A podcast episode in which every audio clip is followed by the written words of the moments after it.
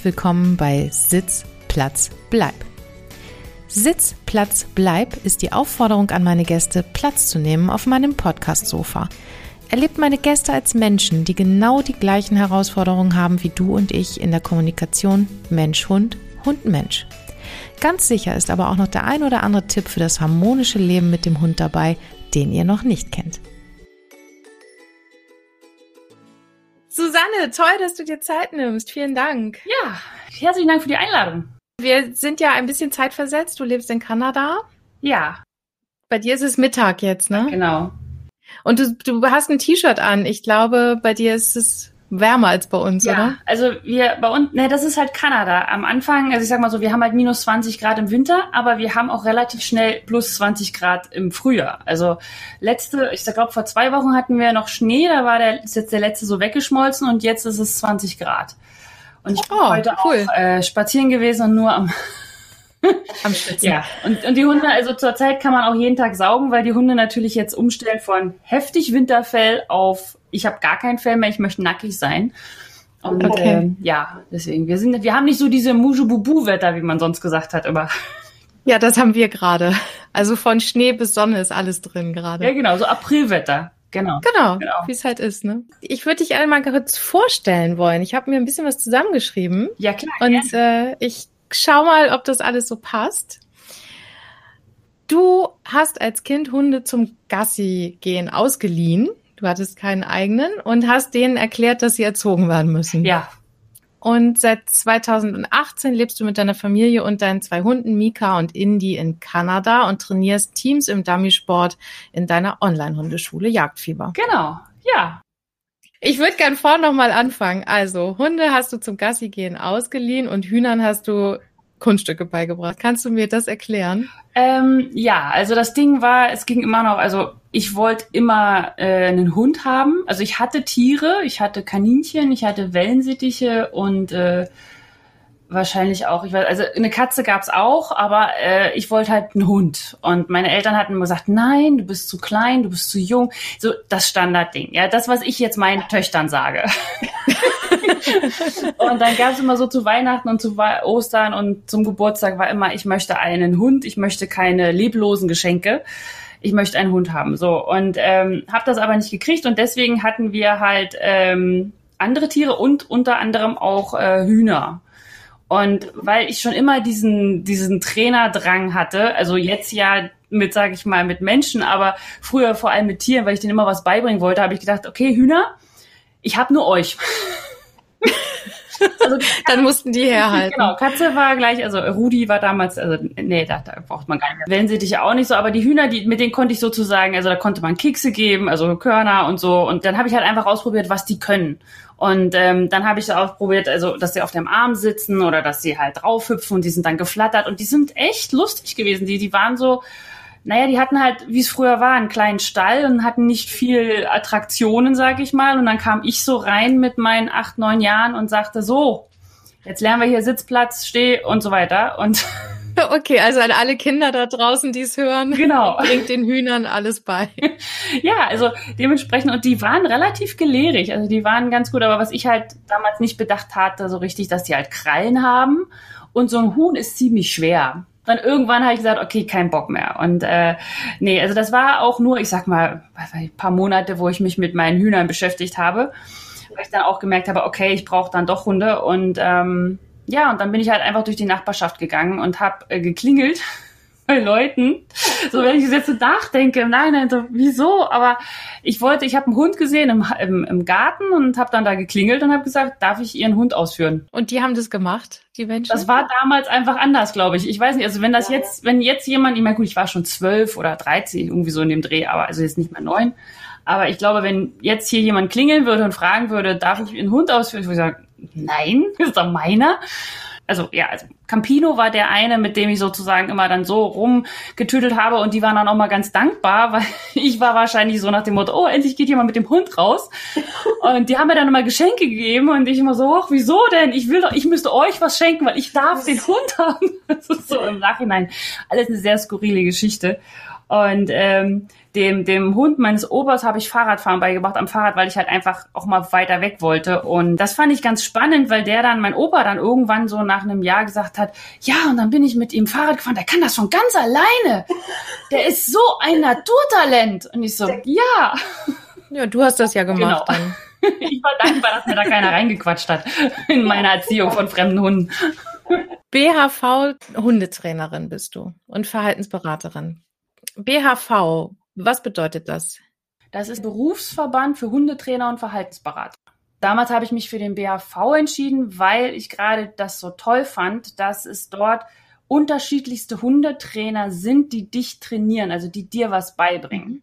Und es ist halt nicht so, du gehst jetzt zur Hundeschule X, die jetzt eine Hundetrainerausbildung anbietet, wo du dann, sag ich mal, von einer Person alles lernst oder von fünf Personen, die alle von der Person gelernt haben, mhm. sondern wirklich unterschiedlich. Und was ich ganz, ganz toll fand, was viele Teilnehmer schwierig fanden, was ich aber, also das Beste eigentlich der ganzen Geschichte fand, war, dass dir eigentlich jeder mal was anderes erzählt hat.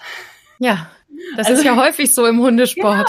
Genau, genau, und das ist halt so, man, man kann halt nicht, man sollte nicht einer Sache nachrennen, so der erzählt jetzt die Wahrheit und so, sondern mhm. man sollte seine eigene Wahrheit finden. Aber das ist anstrengend. Das ist halt. Und das ist ein Weg. Genau, und das, das kann man nicht mal einfach so, sondern das dauert halt seine Zeit. Und ich habe damals mir drei Jahre genommen, weil ich habe das nebenberuflich gemacht. Ähm, und damals war das, glaube ich, auch noch mehr. Ich glaube, ich habe noch 500 Praxisstunden in Hundeschulen gesammelt. Aber das war super. Also ja, es war viel Geld und ja, es war viel Zeit und überhaupt, aber es war, das war die Zeit, wo ich am meisten gelernt hatte. Mhm. Und ich habe sozusagen ein Jahr die Theorie gemacht. Da war man dann jeden Monat einmal in Potsdam, war ganz praktisch, weil ich komme ja aus Potsdam und da konnte ich bei meinen Eltern wohnen. Perfekt. Günstiger.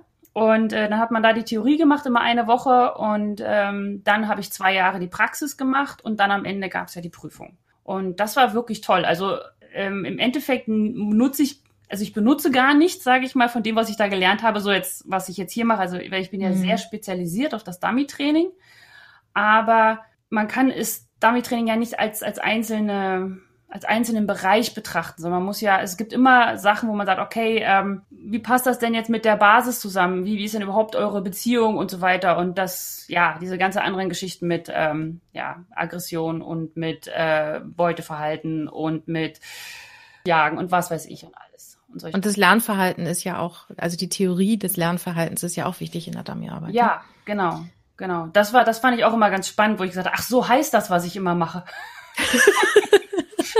Also, wenn man das nicht, es ist doch gar logisch, dass man das so macht, aber dann, ach, das ist Verhaltenskette. Ah, okay, ja, gut. Backward changing. Oh, gut. Ja, okay, okay. Aber du musstest trotzdem was studieren. Also ja. du hast Umweltwissenschaften studiert und hast dein Diplom gemacht. Ähm, wie, wie, passt das jetzt zusammen? Oder passt es einfach gar nicht zusammen und du machst, warst ganz verrückt und hast jetzt dein Hobby zum Beruf gemacht? Ja, ja. Also ähm, ich weiß, also ich äh, habe manche Entscheidungen in meinem Leben manchmal einfach so, also ich bin ein sehr durchdachter, also ich denke viel und strukturiere viel und dann irgendwann entscheide ich irgendwas ganz ah, anderes. Gut. Also ich bin auch sehr spontan und das Ding war damals, ähm, ich war ein bisschen eingeschnappt. Aha. mein, mein Leben strukturiert. Nein, ähm, ich wollte damals zur Polizei.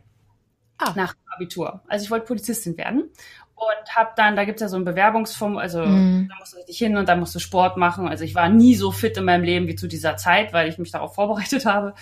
Und ähm, ja, ich wollte zum BKA und hab, bin da durch den Deutschtest gefallen. Ach. So, Mathe und Sport und das alles war tutti, aber äh, in Deutsch, ich habe den Diktat irgendwie drei Fehler gehabt oder so, die zu okay. viel waren. Und dann haben sie gesagt, kommen Sie einfach nächstes Jahr wieder, es ist immer das gleiche Diktat.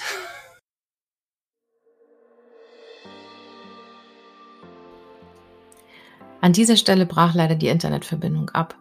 Susanne war total überrascht, dass sie plötzlich einen Studienplatz bekam. Wie es weitergeht, erfahrt ihr jetzt. Und äh, ja, hat geklappt. Oh. Und dann war ich so, oh, oh, was wollte ich jetzt hier studieren? Ach so, Umweltwissenschaften, ja, hm. mal gucken. Klingt ganz gut. Wo ist denn das? In Lüneburg. Naja, ist ja nicht so weit weg. Na, fangen wir mal an.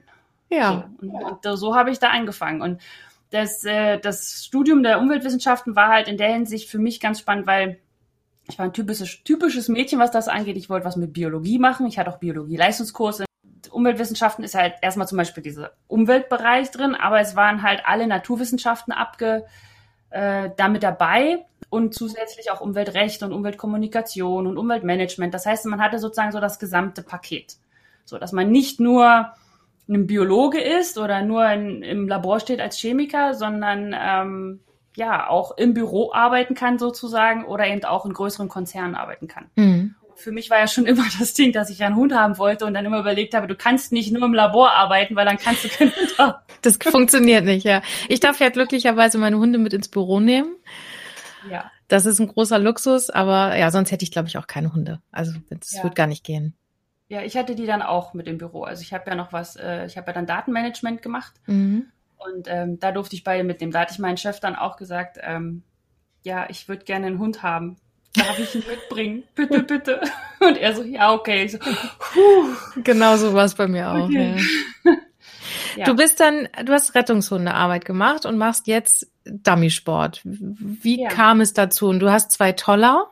Vielleicht magst du uns da ein bisschen den, den Dreh erzählen, wie du von der Rettungshundearbeit zum Dummysport gekommen bist und was ein Toller ist und was das Tolle an dem genau. Toller ist. Oh, dann brauche ich jetzt mehr Zeit. Ich habe da schon okay. so Du hast fünf Minuten. hab, oh Gott.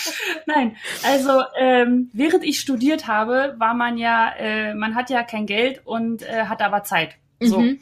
Und äh, das heißt, Hundeschulen, also ich wollte, ich habe ja einen Hund dann gehabt, den Baiko, das war ein Kelpie und mit dem wollte ich unbedingt was machen und also in mir, also ich, ich ja, aufgestaute Trainingsenergie von 22 Jahren wurde Oh je. Raus. Und äh, ich musste was machen. Ich wollte jeden Tag zehn Stunden trainieren sozusagen. Mhm. Mit einem Hund. Zum Glück hatte ich Baiko, der war, äh, der hat alles gemacht. Der war leidensfähig. Genau, der war, äh, egal was du mit mir machst, mach was. Und ähm, Genau, und dann habe ich halt so sagen, okay, Hundeschuhen und so weiter und die waren alle so, wo ich sagte, ja, das kann ich mir nicht leisten, das kann ich nicht hin und her und dann wollte ich auch nicht so dieses stupide auf dem Platz rumlaufen, das war alles nichts für mich und dann gab's in Lüneburg äh, die Rettungshundestaffel und dann habe ich gesagt, Mann, Leben retten mit Hunden, ja, ich bin dabei. Und ähm, ja, dann bin ich da, da hingekommen sozusagen. Und dann ähm, hat sich das, also Baiko war der geborene Rettungshund, der musste nur noch in Form gegossen werden. Toll. Also wir haben zwei, drei Jahre, glaube ich, gebraucht bis zur Prüfung, aber im Endeffekt konnte, also ich sage mal so, Balko war immer der Typ, okay, ich weiß jetzt, was ich machen soll und jetzt kein Bock mehr. Also ah. er hat dann was anderes gemacht, ja. Also er hat immer gearbeitet, aber zum Beispiel ist er dann in den Wald gerannt, hat alle Helfer einmal abgesucht und kam dann raus und hat mich angepöbelt. Also ich weiß, wo oh, sie sind. Jetzt kannst du suchen gehen. Solche Geschichten. Und ähm, deswegen, er war ein, ein wahnsinniger äh, Trainer, weil er war, also der Hund, also Baiko, weil er war wahnsinnig schnell und hat mir immer eine Sekunde danach, nach meinem Fehlverhalten, sofort gesagt, was ich falsch gemacht habe, indem er einfach irgendwas anderes gemacht hat. Also er war wahnsinnig schnell. Also Kelpie halt. Kelpie ist ähm, ja, ich habe den mir auch nicht als Kelpie gekauft, sondern als Mischling damals aus der Zeitung. Also ich habe in der Zeitung einen Mischling gesucht, weil ich war ja Student und habe gesagt, ich muss ja noch ein bisschen studieren, der muss zu Hause bleiben, also kann ich keinen Welpen holen. Also holst du dir so einen drei Jahre alten Labrador-Mischling. Das war mein Ziel, das stand in der Zeitung, drei Jahre alter Labrador-Mischling. Ich habe dann einen anderthalb Jahre alten Kelpie oh. reinrassig bekommen. Glaube ich, fast zehn Jahre lang gemacht. Wart ihr auch im Echteinsatz? Habt ihr wirklich vermisste Menschen gesucht? Ja, also Baiko hat, oh, hatten wir, Baiko hat auch einmal gefunden, aber das war so ein bisschen skurril, weil das war so eine, also wir hatten, ähm, ich war in zwei Staffeln und in der ersten Staffel, äh, also in der zweiten Staffel gab es dann auch Men-Trailer mhm. und dann hat der Men-Trailer sozusagen ähm, den Weg herausgearbeitet und ist dann aber an einem Feld angekommen und hat gesagt, okay, ähm, ja, wir können hier auch noch weitermachen, aber würde jetzt länger dauern, schick doch mal den, den Flächensuchhund durch. Und äh, mhm. da habe ich Baiko dann reingeschickt und ähm, ja, die hatten wir dann gefunden. Das war auch alles sehr aufregend und ähm, ja. Und wir hatten auch, also ich zum Glück nicht, aber was passiert bei dir? Wir haben hier Covid, deswegen sind beide Töchter zu Hause und so.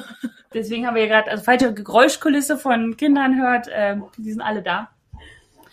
Ähm, was wollte ich sagen? Rettungshunde äh, Einsatz. Ach so, wir hatten auch schon mal, dass ein, ein anderes Team neben uns, was im Nebengebiet sozusagen die Fläche hatte, hat dann einen Todfund gehabt und da war ich dann auch sehr dankbar, dass wir den nicht hatten. Oh ja. Sind dann halt auch so Momente, da denkt man nicht dran, wenn man den Hund ausbildet, aber ähm, es ist halt ernst. Es ist halt mhm. kein Spaß in der Hinsicht. Und mhm. deswegen ist das schon. Äh Entschuldige mal ganz kurz, ich muss einfach meinen Hund maßregeln hinter Ach, mir. Du bist das, okay. kratzt sie da zusammen. Der, der darf nämlich ausnahmsweise hier in unserem Gästezimmer mit sein, auf dem Bett, wenn man es gerade da so sieht. Macht da gerade so Quatsch. Hat er sich sein Bett gemacht? Ja, ja, genau. Er hat da ein bisschen rumgewühlt. Genau.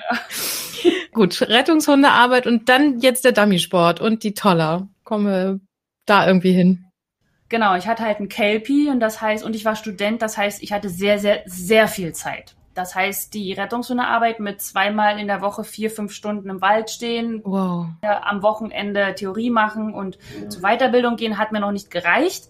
Und dann habe ich gedacht, ich brauche noch einen anderen Sport und dann äh, bin ich auf Fährten gekommen. Also nicht das, was ich jetzt mache, Schweißfährten, sondern das, was man äh, hier, na, diese nicht Begleitung, Schutzdienstmäßig Fährten, mhm. so mit Trittsiegeln und so. Und das war dann aber äh, ja nicht so unser Ding. Und ähm, dann hat eine Freundin aus der Rettungshundearbeit, die hatte einen Toller.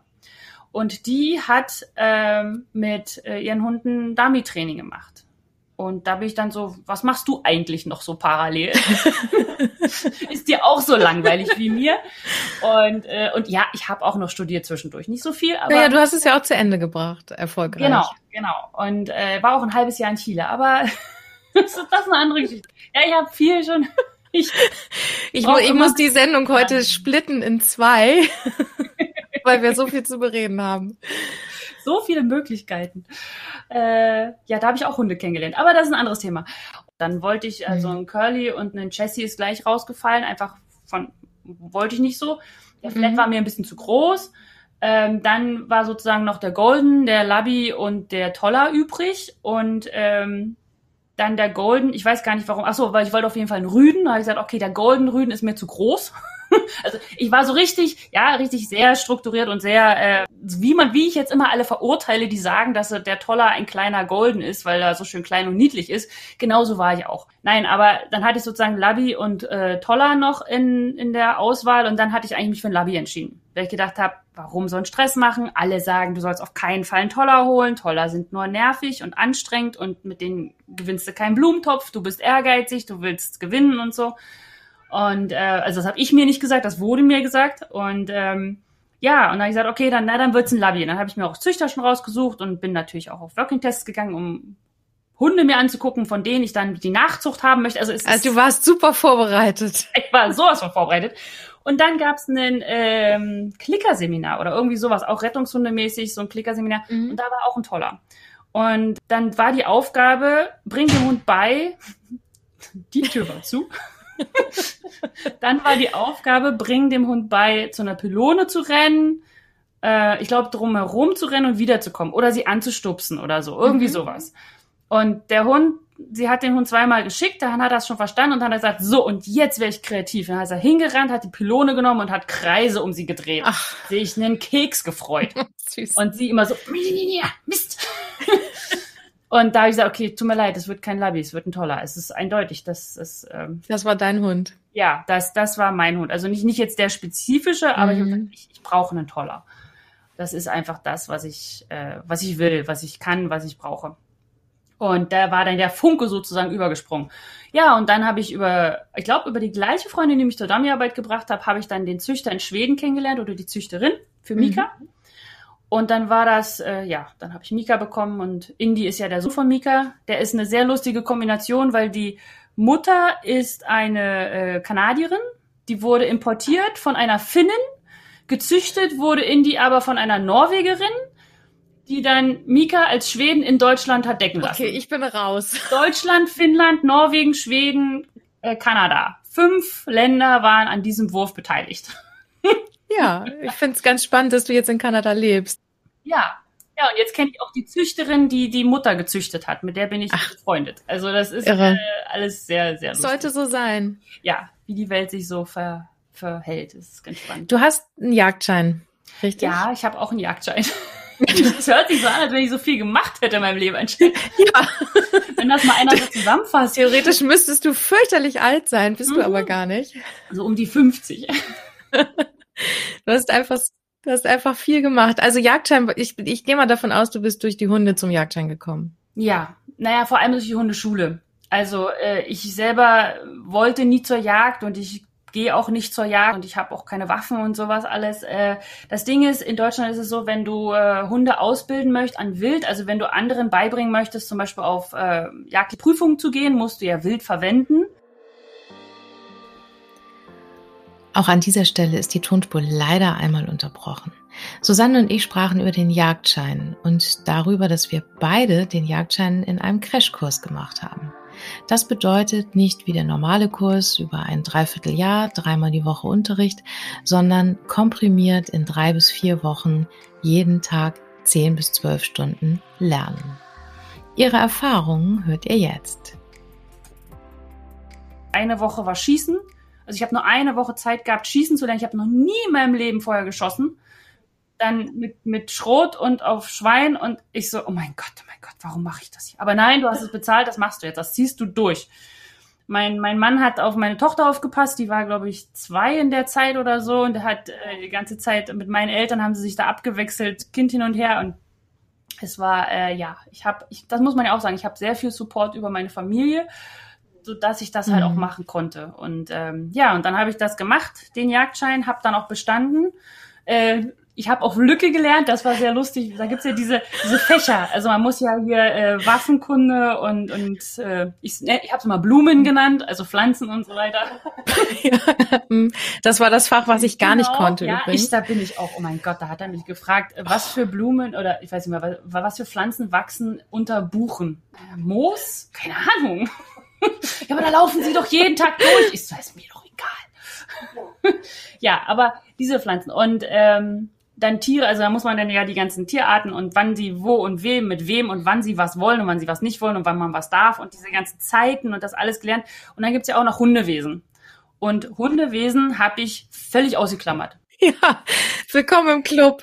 Ich habe gehofft, es wird nicht so schlimm. Es wird schon. Eine, eine vier krieg ich.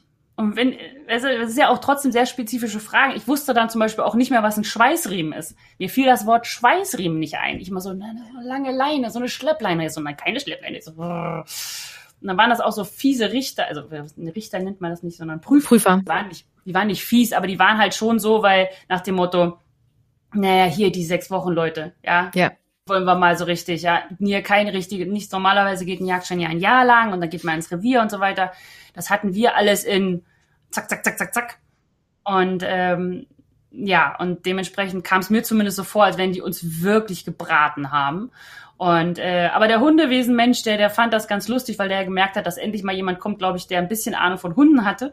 Und dann kam der mit Fragen um die Ecke und ich so, okay, jetzt muss ich hier noch über meine Rassekunde, okay, welche Deckel und so weiter also erzählen konnte ich schon immer. Dann, ich habe dann irgendwas, weißt du, ich bin da dann. Du bist kreativ. Genau, man muss mich stoppen und dann habe ich gesagt, ja, man macht man hier und da und dann die bauen, dann muss man aufpassen, dass man muss man von oben buddeln. Dann habe ich was von Schächten gehört und dass da welche äh, stecken geblieben sind. Dann muss man dann so ein bisschen so nach dem Motto auf Tränendrüse muss man mit seinem Hund aufpassen, dass der da nicht hängen bleibt und die sollen laut sein, damit sie unten bellen können, damit man weiß, wo sie sind und äh, kann man.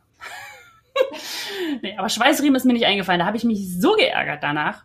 Ja, ich hatte das mit der mit der Erpellocke. Die hatten noch so, ein, so eine Figur, also so eine Ente da und ja, die haben immer gezeigt, was ist das da hinten und ich keine Ahnung, ich wusste nicht, was sie wollten. Eine Feder. Ja, ich habe das auch im Crashkurs gemacht. Ja. Und äh, es gibt doch äh, Freunde davon und auch deutliche Nicht-Freunde davon. Ja, genau. Also es ist halt ja. ähm, wofür man es braucht, sag ich mal. Und, und auch wie man die Zeit hat. Und ich finde es halt einfach schön, dass man, dass es verschiedene Varianten gibt, damit man äh, ja, das Passende für sich aussuchen kann. Ja, genau. Und so geht's mir auch. Dementsprechend. Und das mit dem Schießen, ich bin so froh, dass ich das nicht so lange machen musste. ich hatte so eine blaue Schulter. Ey, das war. Oh je. Ja, du musst es nur richtig anpressen. Ich so, ja, ja. Mhm. Mhm. Oh.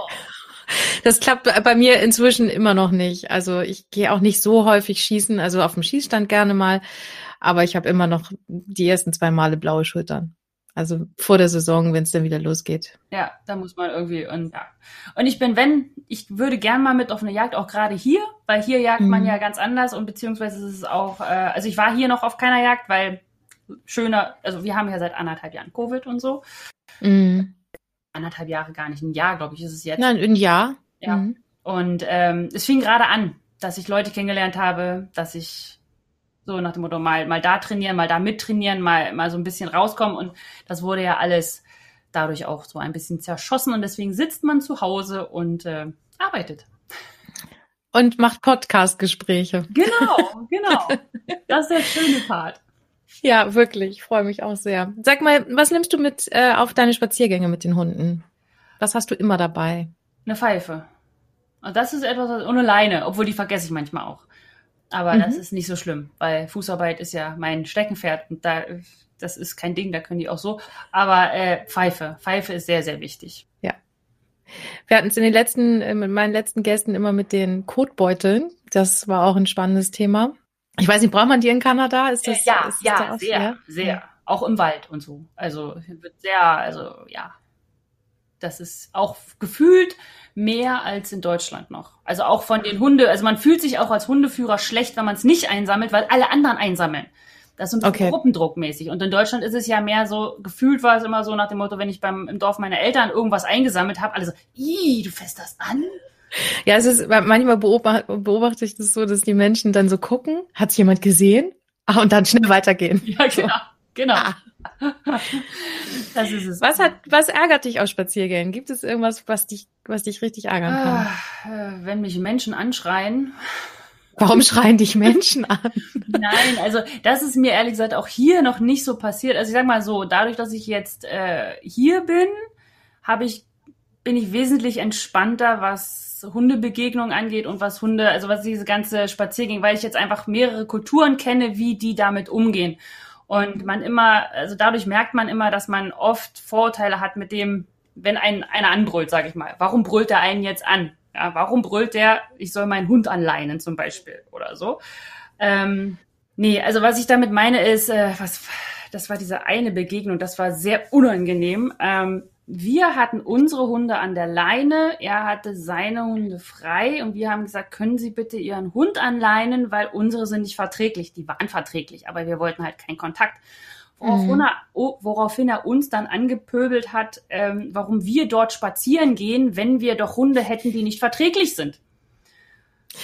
Ja, danke auch, ne? Äh, ja, und das sind dann so, und das ist halt dann auch immer, also, und das meine ich mit Anschreien, das sind meistens Menschen, der konnte seinen Hund nicht zurückrufen. Mhm. Das war das Problem. Dem war es wahnsinnig peinlich. Vielleicht, ich weiß nicht, ob, weil er, also ich will es jetzt nicht sagen, weil er ein Mann war, aber man hat einfach gemerkt, ihm war es wahnsinnig peinlich, dass wir zwei Frauen acht Hunde unter Kontrolle hatten und er seinen einen eben nicht. Und dass dieser eine dann in unsere Gruppe reingerannt ist. Und ähm, deswegen hat er dann angefangen rumzupöbeln und uns sozusagen zu beschimpfen. Und äh, das meine ich so mit drüber nachdenken. Also in dem Moment dachte ich einfach nur, was ist das für ein nicht so netter Mensch.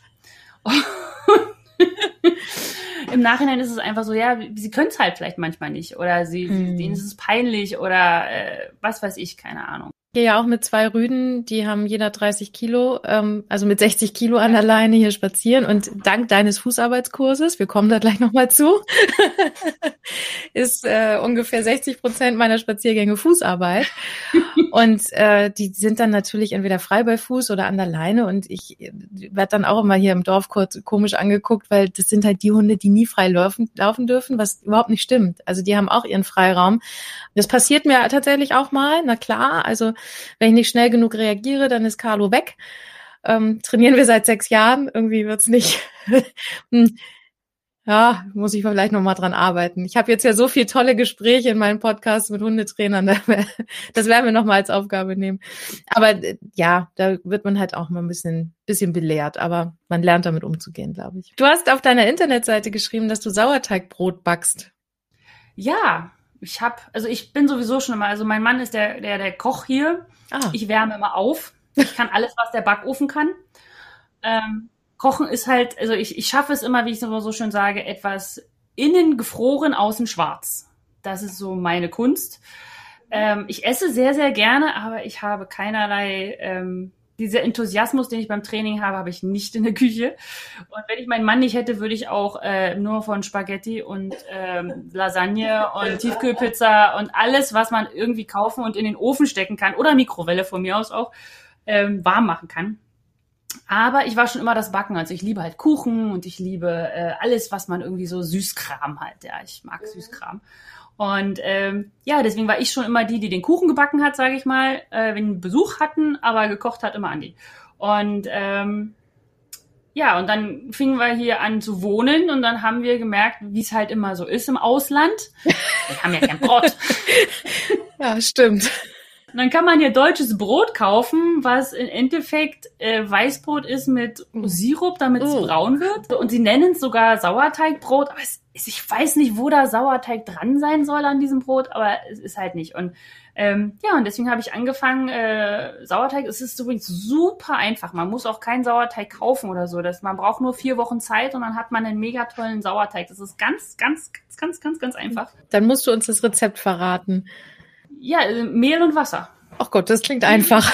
Das ist ganz einfach Mehl und Wasser in ein, ein Glasbehältnis. Mehl, Wasser rein, zwei Tage stehen lassen. Dann ein Teil davon nehmen, Mehl, Wasser stehen lassen. Ein Teil davon nehmen, Mehl, Wasser stehen. Und irgendwann hat man so einen kleinen Teig, sag ich mal, der immer so Blubber macht.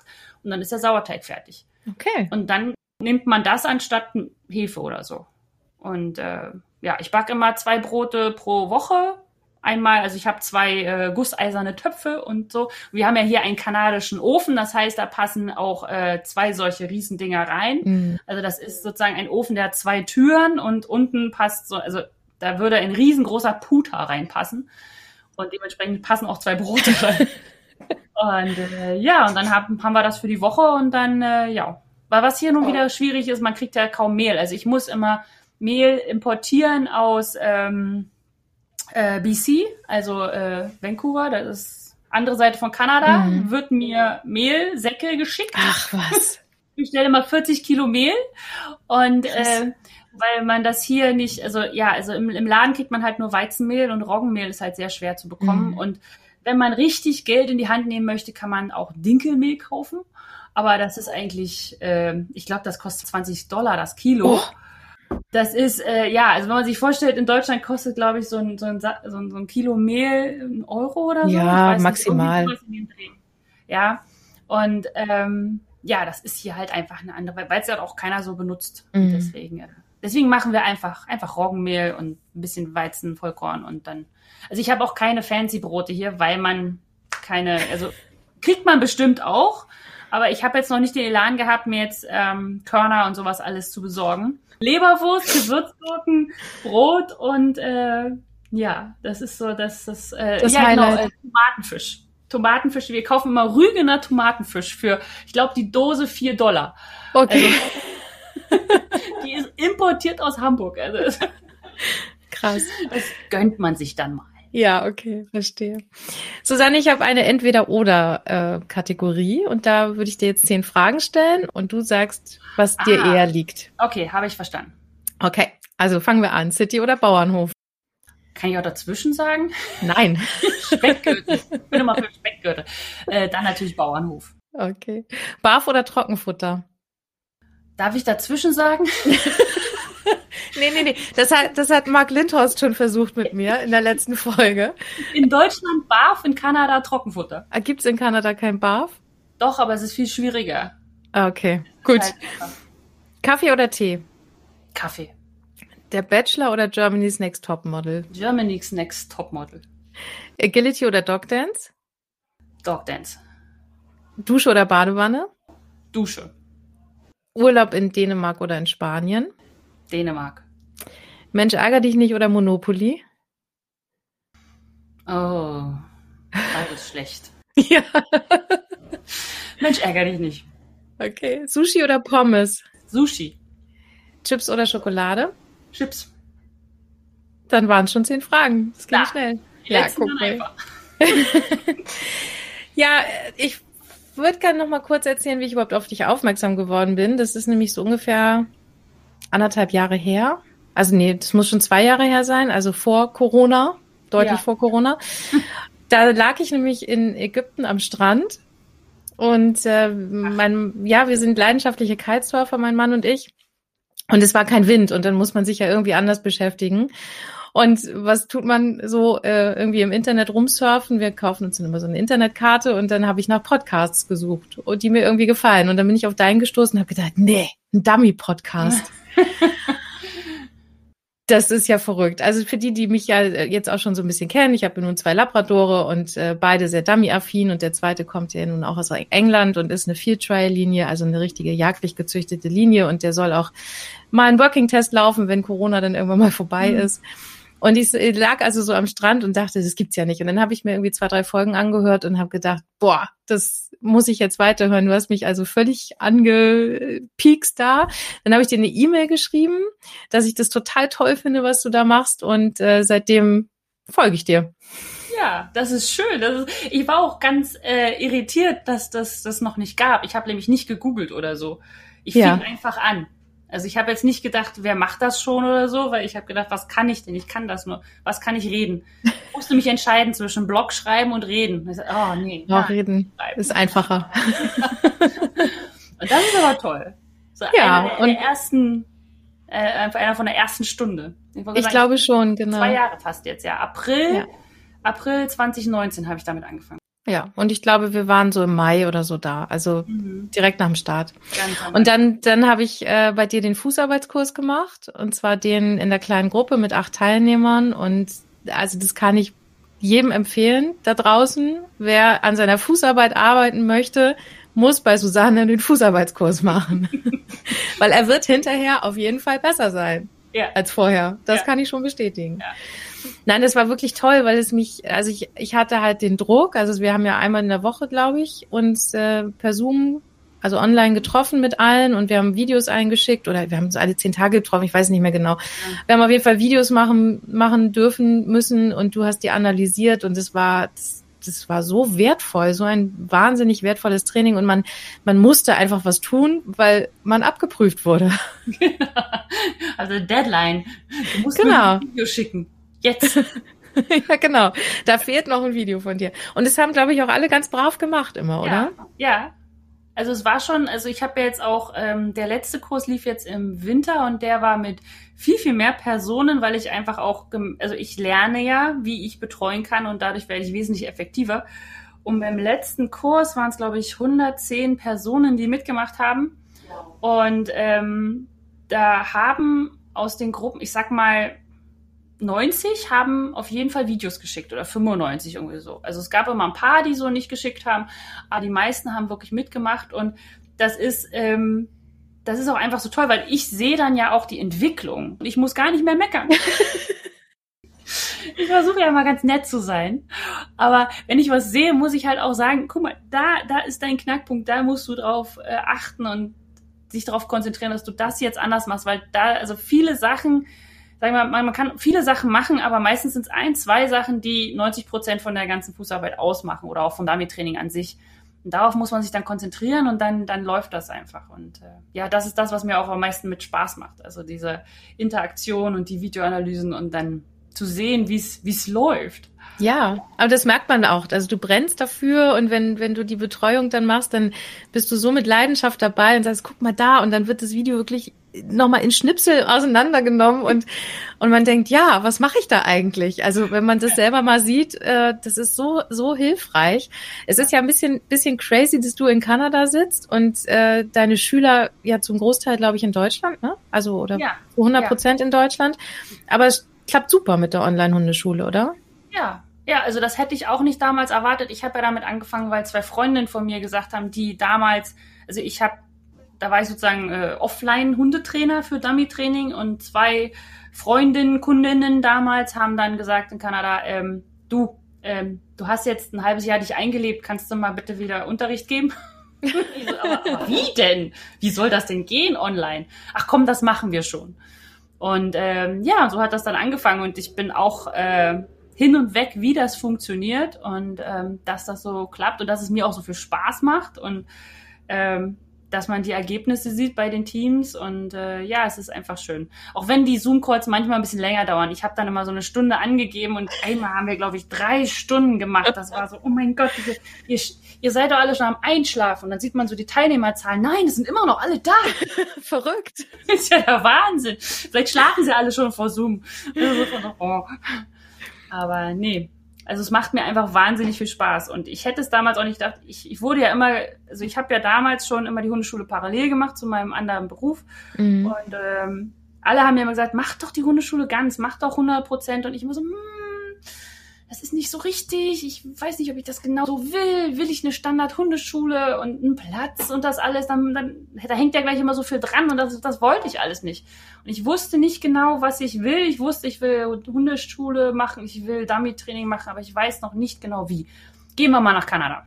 Und flups ist da. Das ist, äh, man muss sich nur bewegen und irgendwie kommt dann der Weg dazu. Also man muss immer in Bewegung bleiben und dann, dann, dann ja, dann wird Dann wird es schon. Und man muss dran glauben. Ja, man muss Zuversicht haben.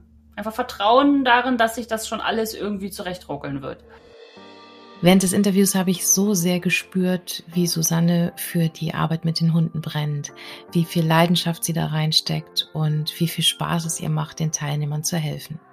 Jetzt wollte ich aber wissen, was das Besondere an der Dummy-Arbeit ist und was sie so daran fasziniert. Hört mal selbst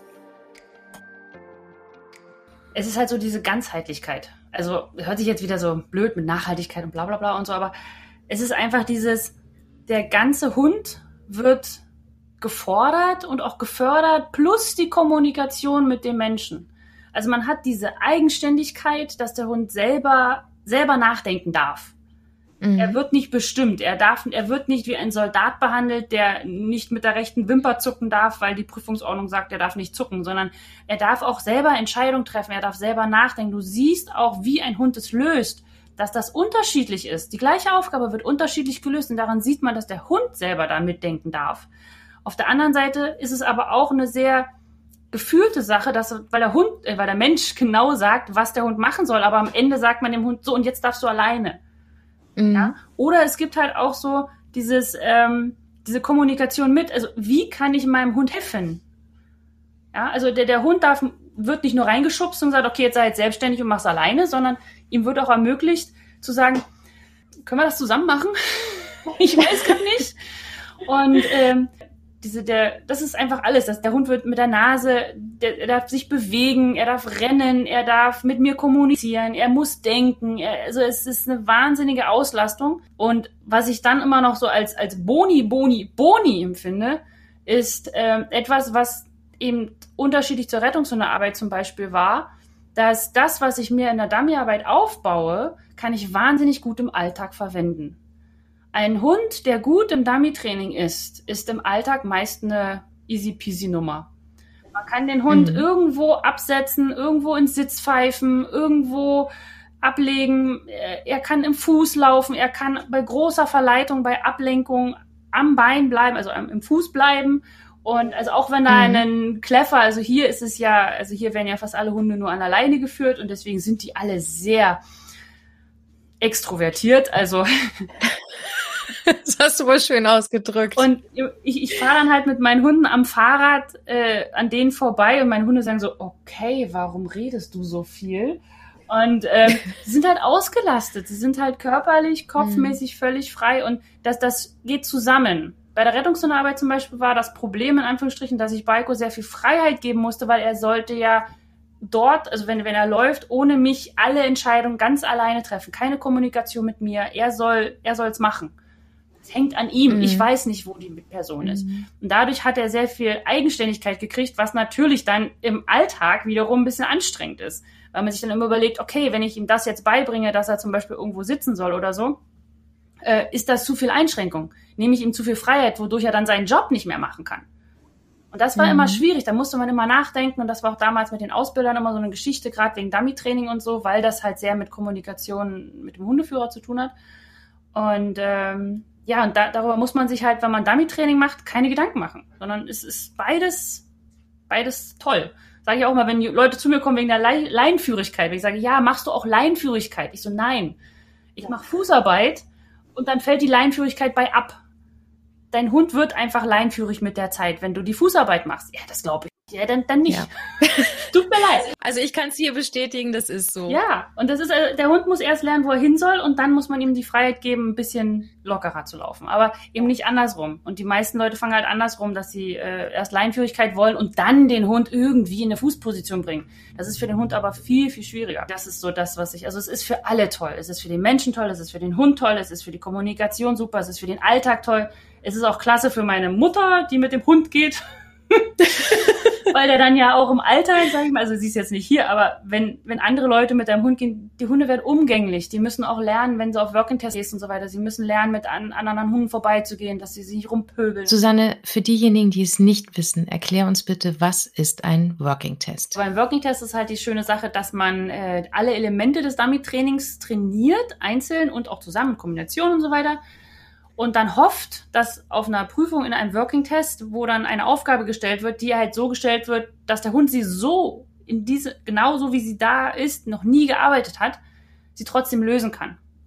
Aufgrund des Trainings vorher. Also, das ist so ein bisschen wie, äh, ja, wie in der Schule anwenden, Wissen anwenden. Also, man lernt eine bestimmte Art von Aufgabe zu lösen und dann kriegt man eine Aufgabe, die ein bisschen anders ist, die man aber mit dem Wissen lösen kann, aber man muss ein bisschen nachdenken.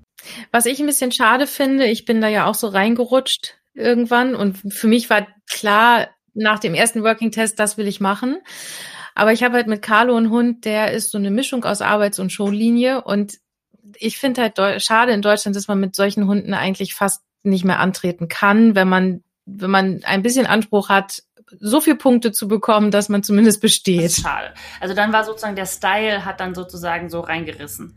Ja, also also zum Beispiel habe ich mit Carlo einen Working Test gemacht und wir haben alle Dummies reingeholt und er hat halt langsamer abgearbeitet als die Raketenarbeitslinien, die die es so gibt und äh, er hat es aber brav gemacht. So und trotzdem hatten wir am Ende nicht genug Punkte, um zu bestehen und das finde ich schade. Das, ja, auf jeden Fall. Und ich gehe da auch nicht ganz d'accord. Also ich finde immer, man muss halt auch schauen, was der Hund macht. Also wenn ein Hund gelangweilt zum Dummy geht, dann da steht und sich das anguckt und dann aufnimmt und dann zurückwackelt, ja, ja. Aber es ist einfach, also ich sag mal so, ich habe ja auch sehr zwei sehr unterschiedliche Hunde, auch wenn die Vater und Sohn sind, aber sie sehen wahnsinnig anders aus, zum Beispiel auch in der Suche. Ja, Mika rennt da wie so ein stylischer, also jeder Richter, der sagt immer, oh, oh, ja, aber ich weiß ganz genau, oh mein Gott, Mika, mach die Nase an, mach die Nase an. Ja, ich weiß, du siehst gut aus, aber mach die Nase an. Stolper nicht nur zufällig drüber. Okay, hart ein. Das habe ich auch schon häufig gesehen jetzt auf Prüfungen, dass die schnellen Hunde nicht immer die besten sind, weil, weil sie halt einfach so schnell genau, sind. Die, ne? die, die Beine sind schneller als die Nase und das Hirn. Und äh, mein mhm. anderer Hund ist sehr, äh, der ist sehr viel ruhiger in der Suche, aber der steht auch mal. Also er geht in die Suche, nimmt sich einen guten Punkt, steht. Das ist wie, als wenn er dieses ganze Suchengebiet einsaugt und dann geht er bumm, hin und zurück. Und Effizienz und Effektivität sollten mit dabei sein. Und ich finde auch, also dieser Trend war ja, also oder ist ja mal mehr. Das ist immer schneller, immer höher, immer schneller, immer schneller, immer schneller. Ähm, aber mir kam es zumindest, also ich bin jetzt schon wieder zwei Jahre nicht mehr in Deutschland, aber mir kam es schon am Ende so ein bisschen so vor, als wenn man so merkt hat, oh, hupsi, äh, wenn man die Hunde zu schnell macht, werden sie auch zu hektisch und zu mhm. gestresst. Mhm. Und dann fangen sie an mit mhm. Fiepen und mit Startlaut und solche Geschichten. Und gerade der, sage ich mal, gerade bei den Labis hatte man ja eigentlich das Problem ja nicht. Ja, beim Toller, wenn du dir einen Toller kaufst, das erste, was dir gesagt wird, ist, der wird übrigens laut. Oh je. Ja, also das, das ist, ähm, das Gute ist, ich habe das immer als Vorteil gesehen, weil dann kannst du hinkommen und keiner hat irgendwelche Erwartungen mhm. an dich. Ja, du kommst hin und der, der bringt dir den Dummy bis, bis zu Verrückt. dir. Boah, das hast du gut hingekriegt mit, also das mit einem Toller, das muss man erstmal schaffen. Ja, und deswegen hast du ein, so, ja, man kann es als negativ sehen, so nach dem Motto, ja, man wird überall gemobbt, weil man einen Toller hat und kommt nicht rein. Also ich habe auch ein Jahr zum Beispiel keinen einzigen Working-Test äh, laufen können, weil ich keinen Platz mhm. bekommen habe und wo ich natürlich sage, das war toll. Nein, ich habe einfach kein Losglück gehabt. Aber ähm, hat man halt auch einfach dadurch die, die Freiheit zu sagen, ja, ich habe halt einen Toller, ich darf es halt auch anders machen. Und das ist manchmal bei, bei Labi-Leuten auch schwieriger, weil äh, nicht jeder Labi ist ein Labi. Das stimmt. Ja, so nach dem Motto, man kauft ihn dann, dann wächst er von alleine groß und dann ist ja. er super. kann alles, hört alles, ist eigenständig, kommuniziert und ist super mega, hat eine Nase und trotzdem schnell und alles, sondern hat auch mal Probleme. Und dann ist es halt schnell auch der Hundeführer, weil kann ja nicht am Hund liegen, ist ja ein Labi. Der kann ja alles. Und das ist einfach, äh, das ist auch nicht fair gegenüber mhm. den Hundeführern, weil die meisten geben sich sehr, sehr viel Mühe und äh, man macht ja nicht mit Absicht was falsch. Also man macht ja nicht so was, irgendwas, ich mache das jetzt mit dem Hund, damit nein, er bald fiebt. Nein, das passiert ja dann. Ja. Nee, und das ist halt, das ist halt die Frage, was man, aber das ist halt richterabhängig. Das ist auch, wenn ich dann auch mal gefragt wurde, darf ich das machen beim Richter? Ich so, fragen. Im Zweifel vorher fragen. Genau. Manche Richter sagen, also ich habe zum Beispiel auch gehört, also ich zum Beispiel bei meiner Fußarbeit mache ich ja äh, auch so, dass man normal läuft. Ich möchte, dass der Hund keine Signale körperlich kriegt von dir. Also dieses Arme mhm. hochziehen und sowas alles. Weil wenn du das in der Prüfung dann mal nicht machen darfst oder kannst oder was weiß ich passiert, dann bist du aufgeschmissen. Und ähm, jetzt habe ich aber zum Beispiel von einem anderen gehört, dass der Richter ihr gesagt hat, die Hände gehören in die Tasche. Also genau das, was ich nicht sage, das ist so ja. bei dem Richter. Und das kann einem einfach passieren. Da sage ich dann auch wie bei den Hundeführern, Schnee ist grün, alles ist gut. Und äh, ja, ich habe mir so. jetzt gesagt, ich mache einfach einen netten Trainingstag draus und äh, es ist ein neues Gelände, es sind irgendwie nette Menschen drumrum und wir haben Aufgaben, die wir sonst nicht haben und ja, was soll denn passieren? Also es geht ja um nichts. Genau, genau. Um nichts. Nein, das ist, man muss halt auch immer wieder sehen, es genau. ist ein Hobby. Es ist ein tolles Hobby. Susanne, ein eine meiner letzten Fragen. Wie sieht der perfekte Sonntag bei dir aus mit Familie und Hunden? Freier Tag ist erstmal ausschlafen. Kein kotzender Hund okay. morgens. Das ist schon mal der ideale Tag, ja, wenn man nicht aufwacht mit Kotzen, sondern mit äh, keinem Wecker, sondern einfach nur. Kotzen deine wacht. Hunde so viel oder?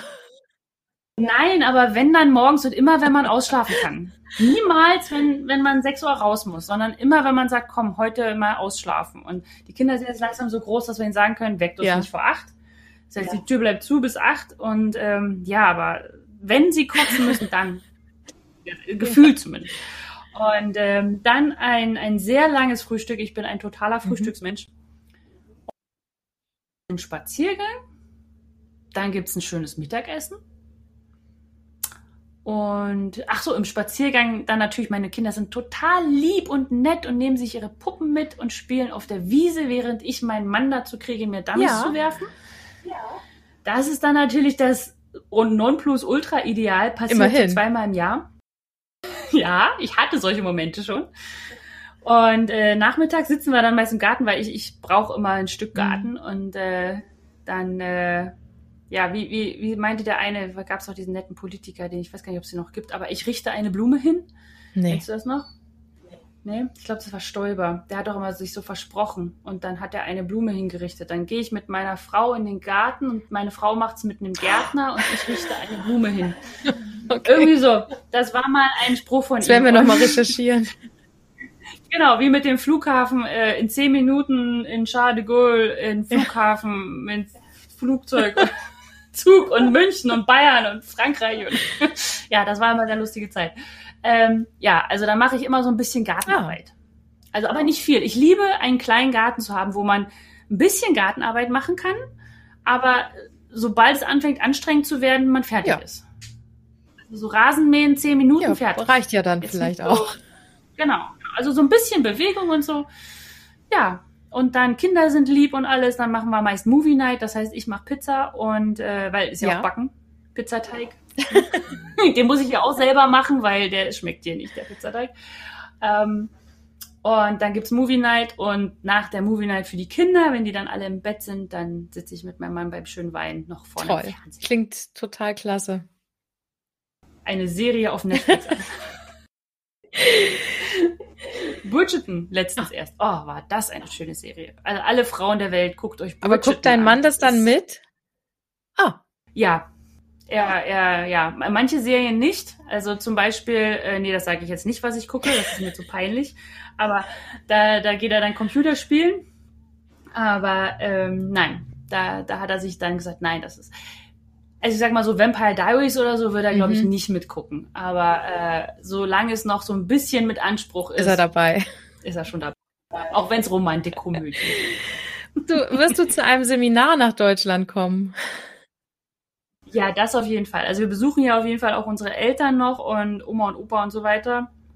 Ähm, es war ja geplant für letztes Jahr, es war geplant für dieses Jahr, Nein. wir, wir wissen es nicht. Also sobald Covid es zulässt, aktuell muss man sich ja äh, extrem isolieren hier, wenn man aus dem Flugzeug steigt. Also man muss drei Tage im Hotel bleiben und auf eigene Kosten natürlich und dann muss man sich noch zwei Wochen isolieren und so weiter und das ist Nein. halt einfach nicht machbar aktuell. Aber sobald das dann endlich mal ja, durch ist, ähm, ja, dann wird es auf jeden Fall wieder Seminare geben. Also ich war ja auch mal, also ich, wenn, dann mache ich es auch länger, also dass ich zum Beispiel sechs oder acht Wochen in Deutschland bin und dann halt mehrmals Seminare gebe. Weil ich bin ganz, ganz schrecklich mit meinem Jetlag. Ich brauche eine Woche, bis ich wieder geradeaus Oh. gucken kann. Und ähm, deswegen brauche ich da auch immer ein bisschen Zeit zum Ankommen. Und ja, ich, ich komme nach Deutschland. Und alle Okay. im Team Jagdfieber, ihr würdet es als erstes wissen.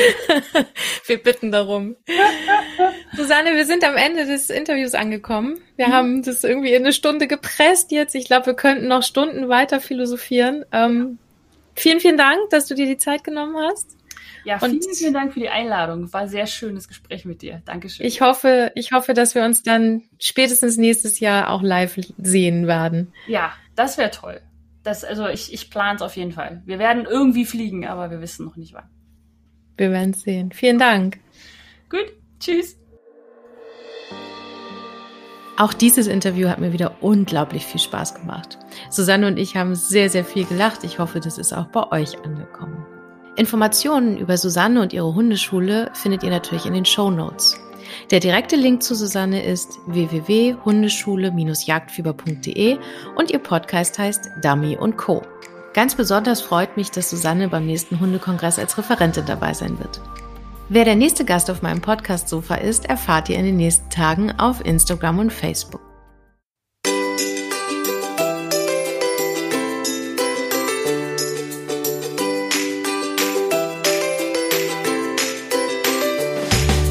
Sitz, Platz, Bleib ist ein Podcast des Deutschen Hundekongresses. Ihr findet uns auf www.deutscher-hundekongress.de oder auf Instagram und Facebook. Ich bin Nicole und freue mich jetzt schon auf meinen nächsten Podcast-Gast und natürlich auf euch. Schaltet wieder ein, wenn es heißt Sitz, Platz, Bleib. Bis dahin, habt eine schöne Zeit.